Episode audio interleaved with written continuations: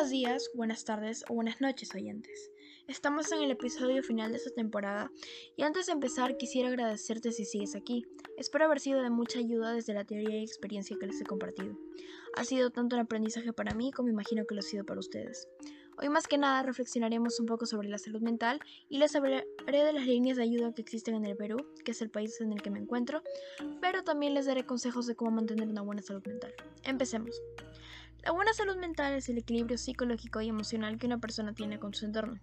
Este le permite desenvolverse de manera en que pueda disfrutar y tener una buena calidad de vida a la par que realiza sus, actividades con normalidad, lidia de manera sana con las situaciones que la vida le pueda poner y se relaciona con el resto de personas en su entorno.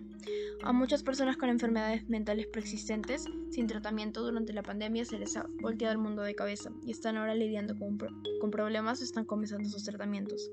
El llegar a que un tratamiento farmacológico funcione no es tarea fácil, es cuestión de que el especialista pruebe que el medicamento se adecua mejor al paciente y a su padecimiento. En fin, quisiera dar algunos consejos. Primero que nada, el mantener horarios de sueño estructurados es importante porque el sueño es un proceso fisiológico que nos ayuda a la restauración metabólica y psíquica, nos ayuda a estar descansados y poder pensar con claridad. Luego, el tener una dieta saludable, equilibrada y sana. El planificar tu día, organizarte para no sobrellenarte de cosas y añadir estrés a tu vida diaria. El realizar actividad física ayuda al cuerpo a estar activo y no sentirse cansado todo el tiempo. El cuidarte, el darte un baño, estar, tener una buena higiene, el hacer cosas que querías hacer, el, el darte tiempo para ti. También el desinformarte. Suena raro esto, pero es un exceso de información puede hacer que tu mente se llene de estrés y ansiedad. Entonces es importante no sobrellenarse de cosas que puedan añadirte ansiedad. El realizar actividades de ocio como jugar, el hacer cosas que te gusten, hobbies, para que puedas relajarte durante el día. El permitirte llorar, el permitirte sentir las cosas, no confinarlas dentro de ti, llenarte de quizás ira o rencor o tristeza porque estos sentimientos te pueden carcomer. Y el siempre estar en contacto con tus seres queridos, con tu familia, con tus amigos, porque es importante tener sistemas de apoyo y de ayuda.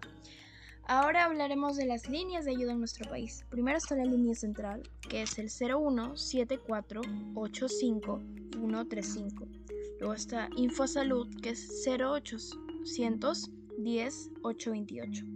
El Instituto Nacional de Salud Mental Honorio Delgado y Deyo Noguchi, que también tiene una línea, es 381-3695. está otra central telefónica que es 01 61 49210. También están los que se encargan en el adulto mayor, que en la salud mental del adulto mayor, que es 9633 45880 y el 9633-46001. En niños y adolescentes, 9633-46022. Adicciones, 9633-46010. Y servicio de rehabilitación, 9633-46014. Esto es para la atención virtual. Ah, cabe recordar que también la atención de salud mental en los centros de salud comunitario pueden verse a través de la página del MINSA y pueden llamar a la línea 113, opción 5 para conseguir más información. Finalmente, quisiera hacerles saber que es importante informarse y concientizarnos sobre la salud mental.